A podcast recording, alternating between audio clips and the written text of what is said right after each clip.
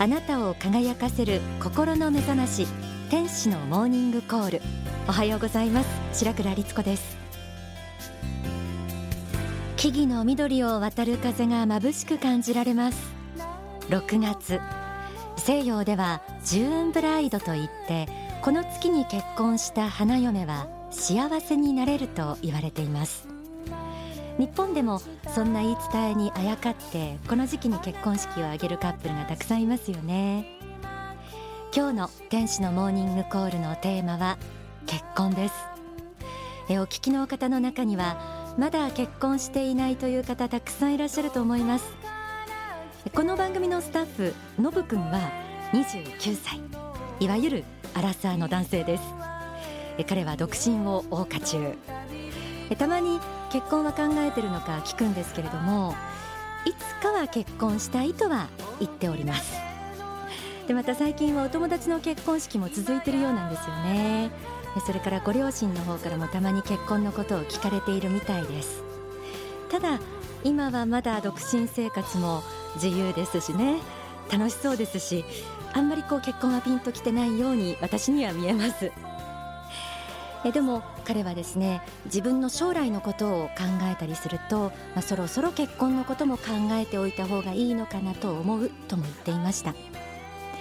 え私はいわゆるアラフォーで今年で結婚10年目なんですが周りの女友達には40代独身の人が結構いるんですね。で結婚のことで相当揺れていた時期を今度は通り越して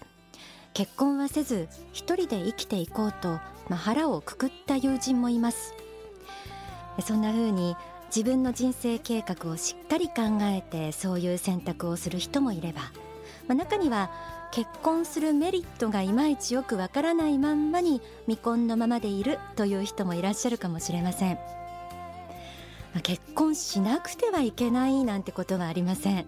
えー、人はそれぞれの役割があります。その役割を果たす中に結婚しない道っていうのもあると思うんですよね。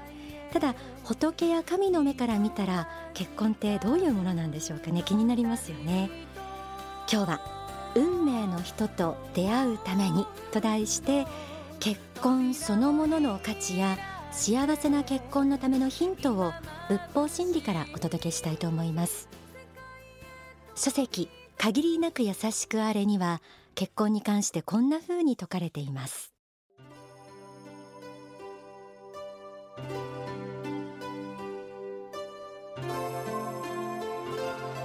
結婚式の華やかで晴れがましい宴の席では誰もが幸福そのものの笑顔を浮かべています。この時にはすべての人に祝福され自分も自分自身を祝福しまた選んだ相手をも祝福し仏心に喜びを伝えるだけの心の余裕があります。それは実際素晴らしいものです。人間がこの世で送る数十年の人生の中でも最も晴れやかで最も素晴らしく誰が見ても文句のつけようのない出来事だと思います。自分一人ならば不完全な人生を生きるかもしれませんがその自分が結婚相手と巡り合うことによって互いに力を合わせ欠点を補い合い長所を伸ばし合って素晴らしい社会人として世に尽くしていくことは可能なはずです。一旦二人で門出したならば2人の未来を形作る行為の責任は2人にあります。そしてその責任は同時に自由を創造していく喜びでもあるのです。結婚は素敵なことというふうに思えてきましたか？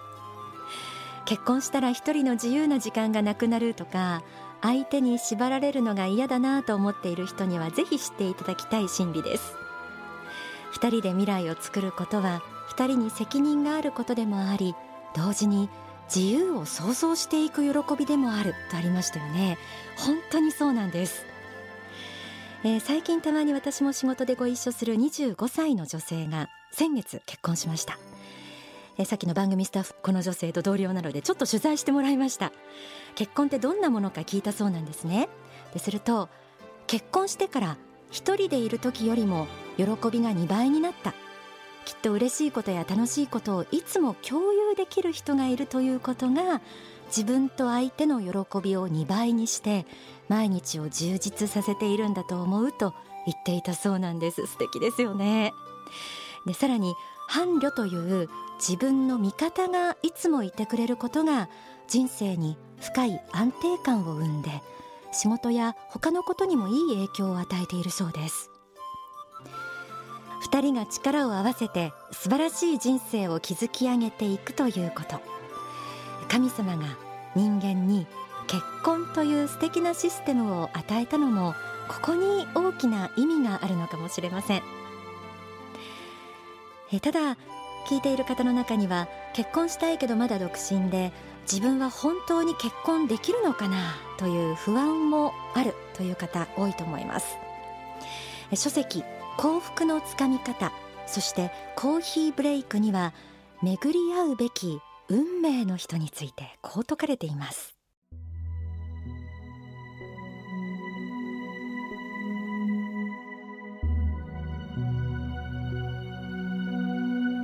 人間は生まれてくる前に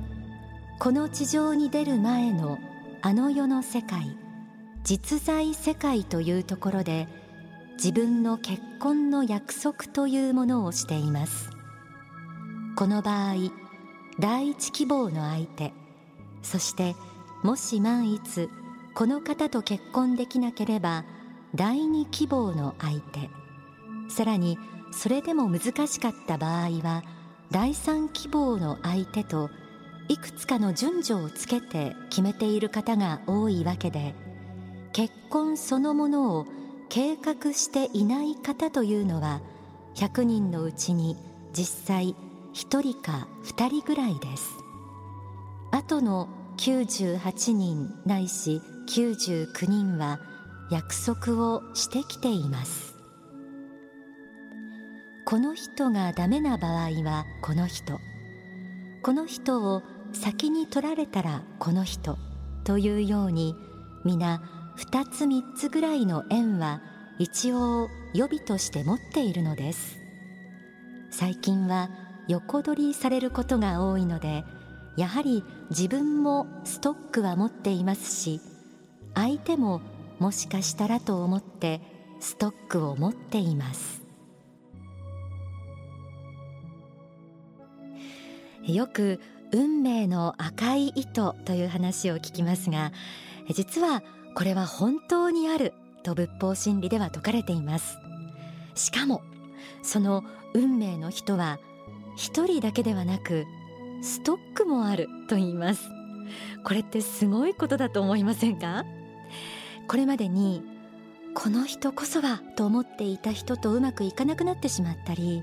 思いを寄せていた相手がすでに彼や彼女がいたりという経験がある方もいらっしゃると思いますがこの心理は福音になるんじゃないでしょうかね。ですから皆さんにも運命の人はきっといるんです。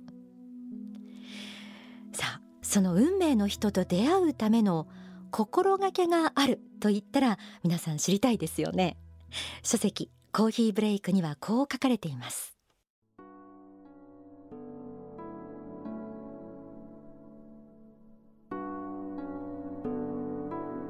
ベストの伴侶を得る方法。これで5年も10年も20年も悩んでいる人もいると思いますがこれは意外に簡単なところにあるのです。ベストの伴侶は皆さんの予想とは反対に追いかけて捕まるものではありません。追いかければ追いかけるほど遠ざかっていくものなのです。何を言いたいかというと相手の方から結婚してほしいと思われるような自分となれということです。自分が理想とする伴侶像はいろいろあるでしょうがそうした人が今現れたとしてあなたと結婚したいと相手に言われるような自分になることが先決なのです。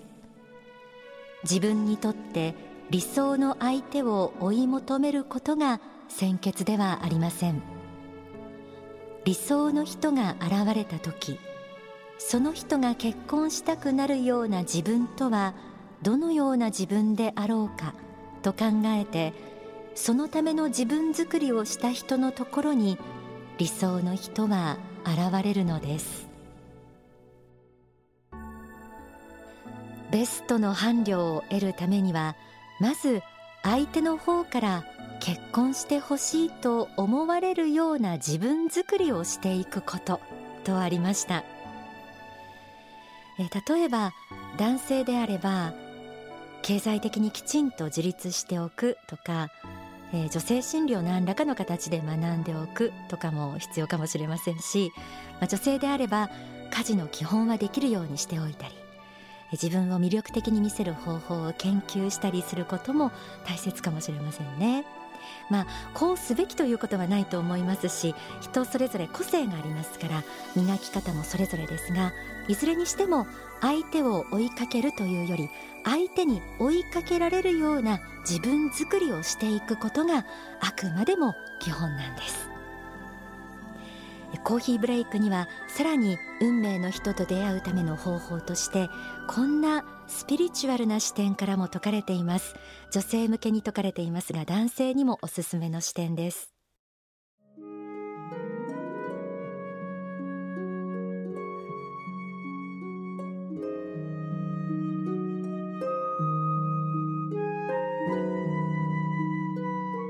人間には一人一人にそれぞれ守護霊という存在がついています。その守護霊という存在はあなたの一番引き寄せたいと思っている男性がどういう男性であるかを実によく知っているのです。では守護霊に素敵な男性と引き合わせてもらう秘訣はどこにあるでしょうか？それは一つです。すなわちあなたが日々心の中でよくお願いしておくことです。素敵な男性と巡り合わせてください。その結果自分が幸福になるような相手と巡り合わせてください。そうした素敵な方と出会えるように日々私は一生懸命素敵な女性になるように努力いたしますとお願いとお誓いを申し上げておくことです。天は自ら助くる者を助くと言いますがあなたの心が光り輝く程度に応じて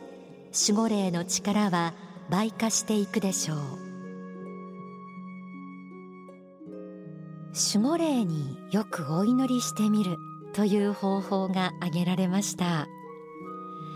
結婚相手は生まれる前に天上界で約束してきた相手だという仏法真理を初めに学びましたがこう考えると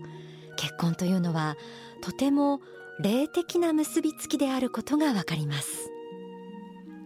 天上界でかつて誓った相手と巡り会えるように目には見えない世界からも応援をいただきながらしっかりと自分作りをしていくこと。運命の人と出会うために努力する。そういうこと自体がその人の人生をさらに輝かせるのかもしれませんね。今日は運命の人と出会うためにと題してお送りしています。ではここで大川隆法総裁の説法をお聞きください。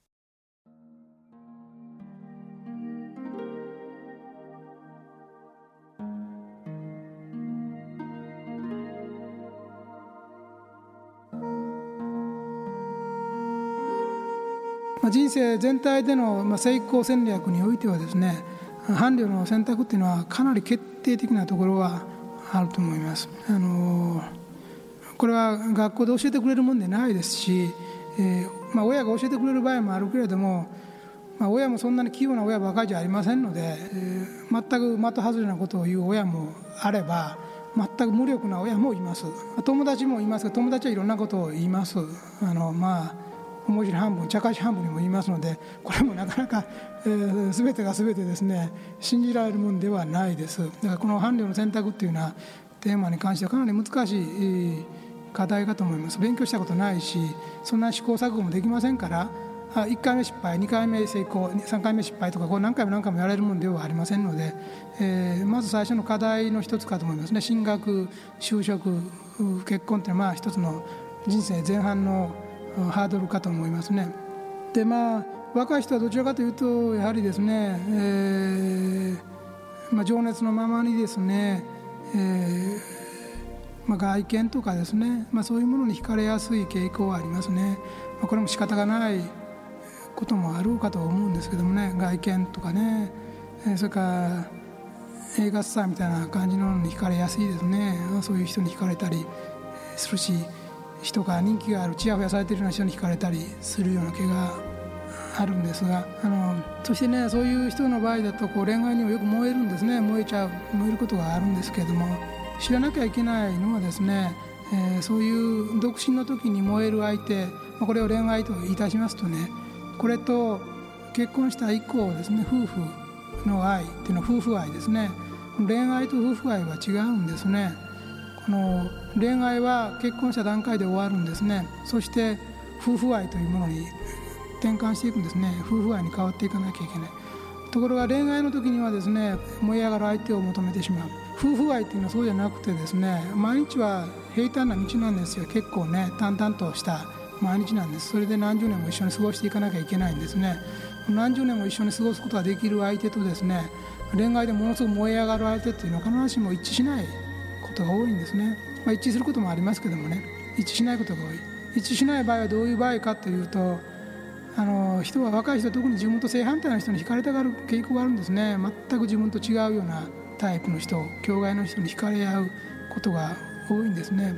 そしてその人の欠点の方はもう見えなくてそしていいと思うところほど理想化してですね、えー、見ていく傾向があるんですね。だから恋愛においてはですね2人は結婚するのに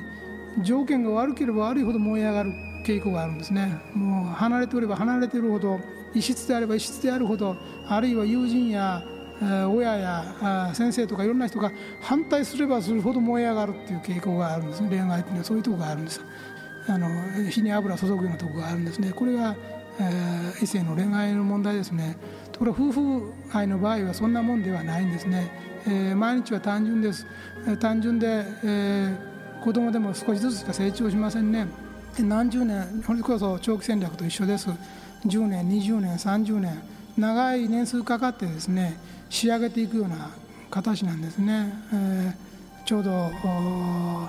建築物を作るようなもんですね。土台を作って柱を立ててその途中では建物全体像が見えないですね。土台を作る。土台作っても建物は見えないんだけどもそれしかし土台が大事だから土台を作る。柱を作る。ですね。壁を作る屋根を作るそして外装してっていうようなことで順番に作っていかなきゃいけない。長いんですね。お聞きいただいた説法は書籍上昇の方に収められています。家庭は社会に出るためのあるいは社会貢献のための力強い基盤である面もあります。恋愛が成就して自由を想像する喜びを味わいながらまたその責任を二人で担って生きていく。これはですね実際には辛い体験もあると思うんですよね。でもそうした経験を二人で乗り越えたことがまた多くの価値を生むこと。それは間違いありません。幸福の科学の教問の中には結婚のための祈りというのもあります。この中では家庭ユートピアとか光の出城という素敵な言葉も出てきます。それから